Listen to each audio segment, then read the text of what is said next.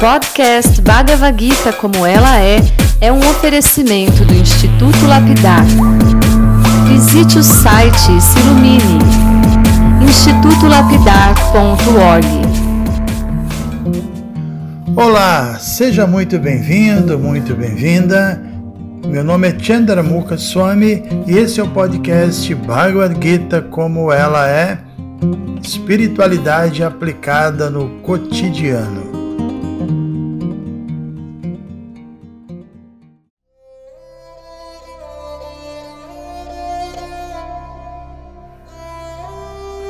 Muito bom dia a todos os amigos, a todas as amigas. É com prazer que hoje a gente vai iniciar o capítulo 17 da Bhagavad Gita, que é intitulado Shraddha Traya Yoga, que é geralmente também traduzido como Yoga, que faz uma análise dos três tipos de Shraddha, ou fé.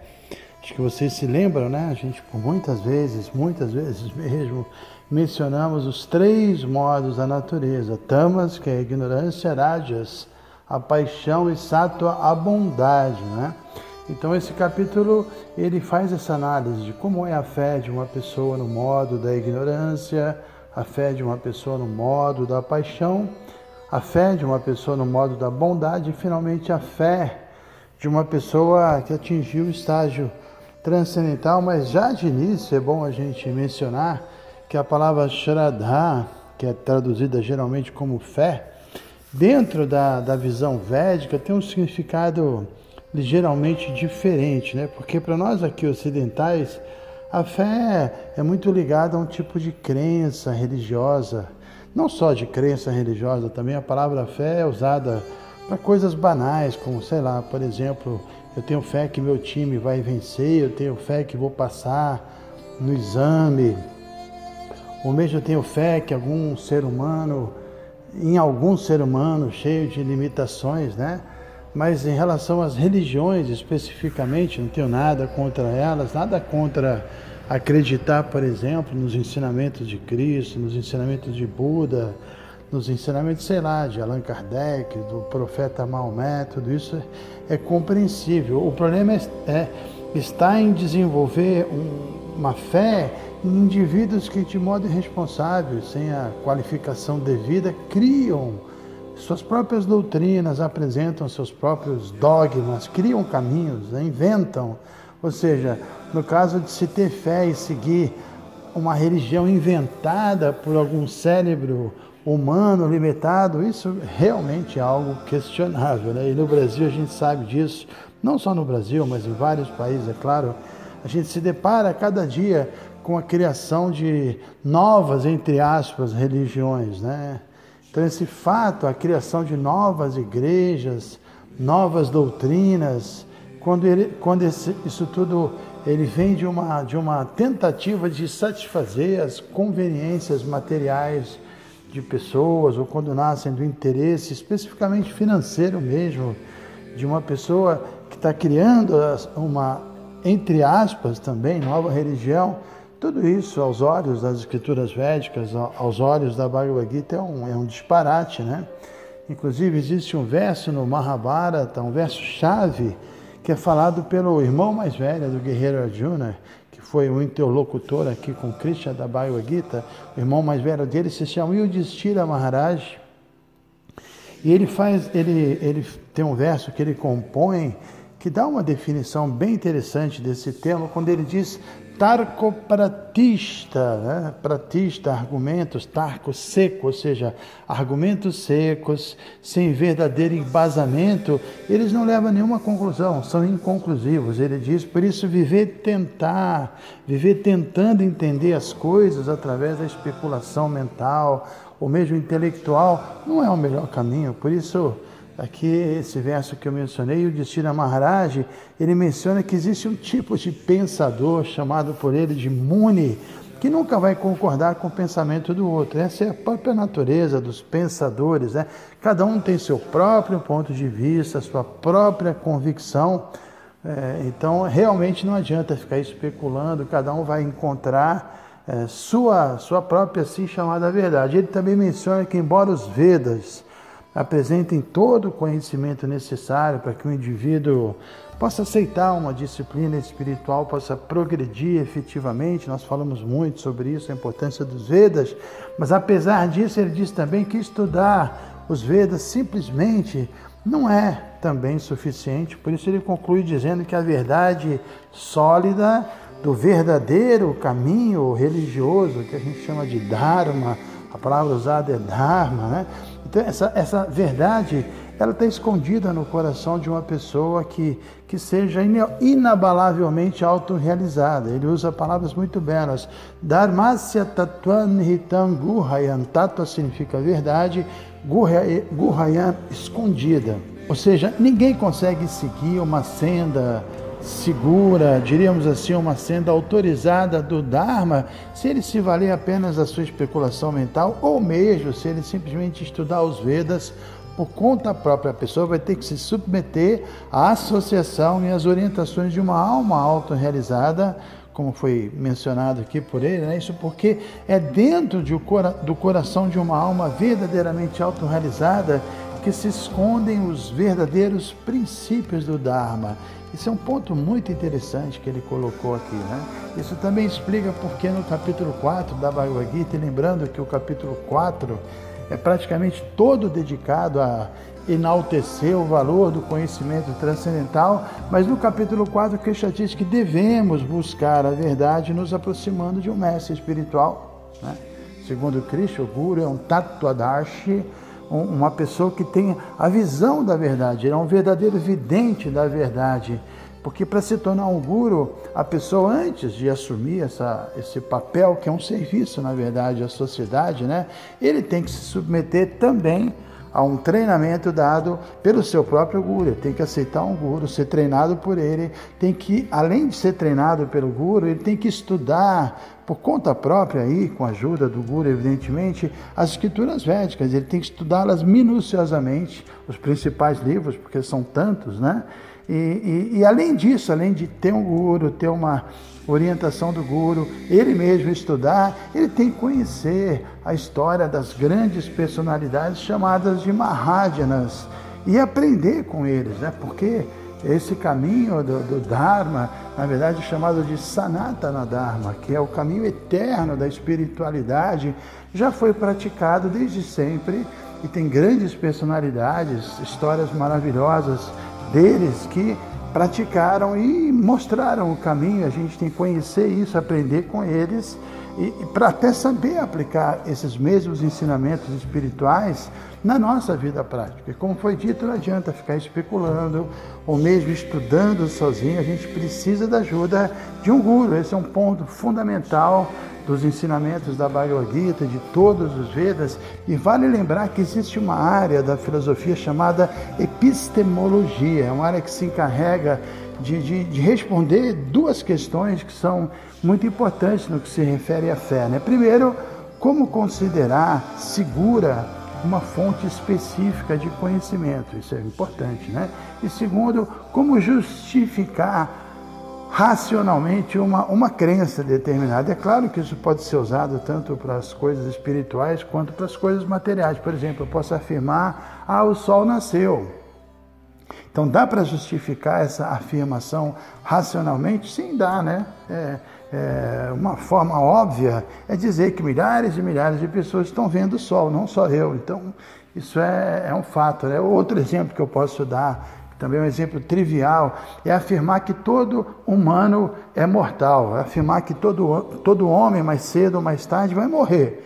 Então a gente não pode ter absolutamente certeza disso, mas por dedução, essa afirmação é tida como segura. Então, dentro da visão védica, ou se a gente preferir, dentro da epistemologia védica, existem três maneiras seguras da gente acessar o conhecimento transcendental, só que dessas três madeiras, duas são aceitas como absolutamente confiáveis no que se refere a conhecimento espiritual. Uma delas é pratyaksha. Pratyaksha significa perceber as coisas diretamente através dos sentidos. A gente sempre fala que os sentidos são limitados, são defeituosos, mas a gente sabe também que certas coisas podem realmente é, serem percebidas pelos, pelos sentidos, como é o exemplo do sol mas nem tudo, né? Por exemplo, se a gente quer perceber Deus, aí nossos sentidos materiais não vão nos ajudar muito. Inclusive, se você quer compreender a própria alma individual, como uma pessoa morre e a alma sai do corpo, ninguém vê isso. Então, os sentidos são realmente limitados, né? Então, essa percepção direta não é absolutamente confiável no que se refere a temas espirituais. Depois existe o segundo processo, que é conhecido como anumana, que é a dedução, que também não é confiável, porque nossa inteligência, nossos recursos também são limitados. Pela lógica material, por exemplo, Deus não poderia ser onisciente, onipotente e onibenevolente ao mesmo tempo. Ou seja, se Deus sabe de tudo e pode tudo, por que existe tanto sofrimento, né? Será que apesar de saber de tudo, é, ele não tem, ele não é tão bom assim, né? apesar de saber de tudo. A outra opção é: será que apesar de saber de tudo e ser plenamente bom, ele não tem o poder, ele não é capaz de evitar o sofrimento? Ou será que apesar de ter poder e ter ciência de tudo, ele não é bom? Então, é, sabe, o mundo da especulação é complicado. Eu já tive a oportunidade de falar sobre esse tema, de apresentar a visão védica, que mostra que sim, Deus é tanto onisciente, quanto onipotente, quanto onibenevolente, para não dizer também que ele é, ele é onipresente, né? mais, ainda mais. Né? Mas o que eu quero realmente argumentar aqui é que através de anumana ou dedução a gente pode, é claro, entender certas coisas, mas a gente não pode conhecer tudo. Então, no, no que se refere à compreensão espiritual, a dedução também não é um processo absolutamente confiável. Indo diretamente ao ponto, os Vedas dizem que Shabda, Shabda, ouvir de uma autoridade, é um pranama, é uma evidência segura. Segundo a tradição Vaishnava, a maneira mais segura de aprender sobre temas espirituais ou sobre Deus é Shabda, ouvindo, né? essa evidência adquirida através da audição de Shabda, além de tudo, ela, tem, ela pode ser de três maneiras. Você pode obter conhecimento através de um guru, como falamos, um guru fidedigno. A gente pode ter conhecimento acessando, estudando o conhecimento das escrituras védicas e também a gente pode obter conhecimento através de uma revelação direta de Deus ao praticante, se for um praticante puro, que já diz isso no capítulo 10 Teshan satatayuktanam bhajatam priti purvakam dadami buddhyoga. Ele diz que uma pessoa que está sempre devotada, dadami buddhyoga. Ele vai dar buddhyoga, uma inteligência espiritual através da qual yenamam o a pessoa vai poder acessá-lo, vai poder entender a vida espiritual. Então esses três tipos de é, Shabda Pramanas, né, evidências é, que vêm através do, do ouvido, é, ele, as três juntas desempenham um papel fundamental no que se refere a, a responder tanto o questionamento sobre a fonte segura do conhecimento, quanto a justificá-lo racionalmente, que é o que eu disse no início. Ou seja, nada mais seguro do que, conforme a gente também mencionou, adquirir conhecimento ouvindo de um mestre espiritual, ouvindo é, é, assim diretamente as palavras reveladas no nosso âmago por Deus, né? ou lendo textos que, que tenham como procedência uma, uma autoridade no assunto. Então amanhã a gente pode falar mais sobre esse, esse tema, esse tema da fé, que é muito importante, mas como eu disse, uma fé racional, uma fé baseada em experiências e, e, e com uma, uma fé com garantias, né? Você vê que, puxa, Estou seguindo um caminho que milhares de pessoas seguiram, grandes Mahajanas, personalidades, seguiram, alcançaram um estado de consciência muito avançado. Então, é, é, é, realmente tem prova, né? Então, a gente vai falar mais sobre isso amanhã. Só que eu quero aproveitar o finalzinho do tempo de hoje para pelo menos ler o primeiro verso do capítulo 17, para não passar em branco que é um verso muito interessante falado pelo guerreiro Arjuna.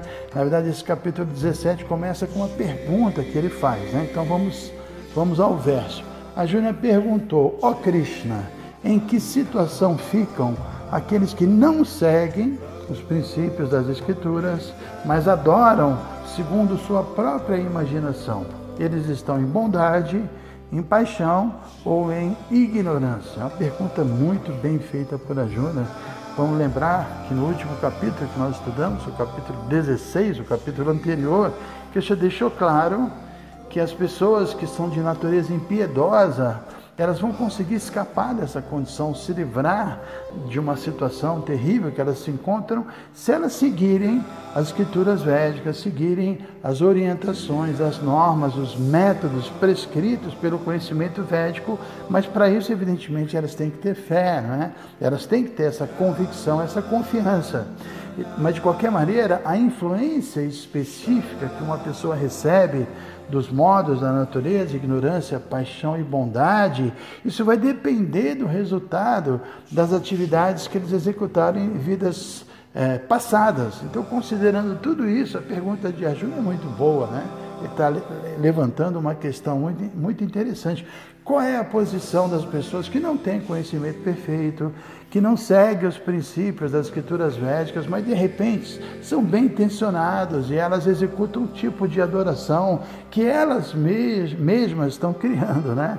Então, elas vão, será que elas vão alcançar algum resultado positivo? Vão poder alcançar a perfeição?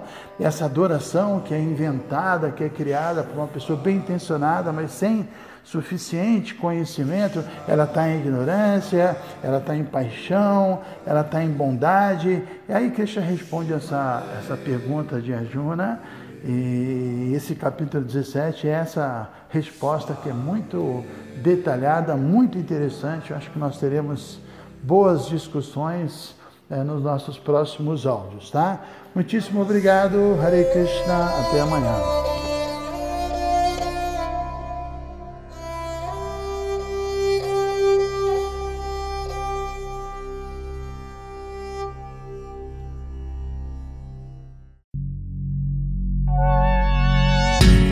Se você se interessa por este conteúdo, não deixe de fazer o curso Bhagavad Gita para iniciantes com Chandramukha Swami.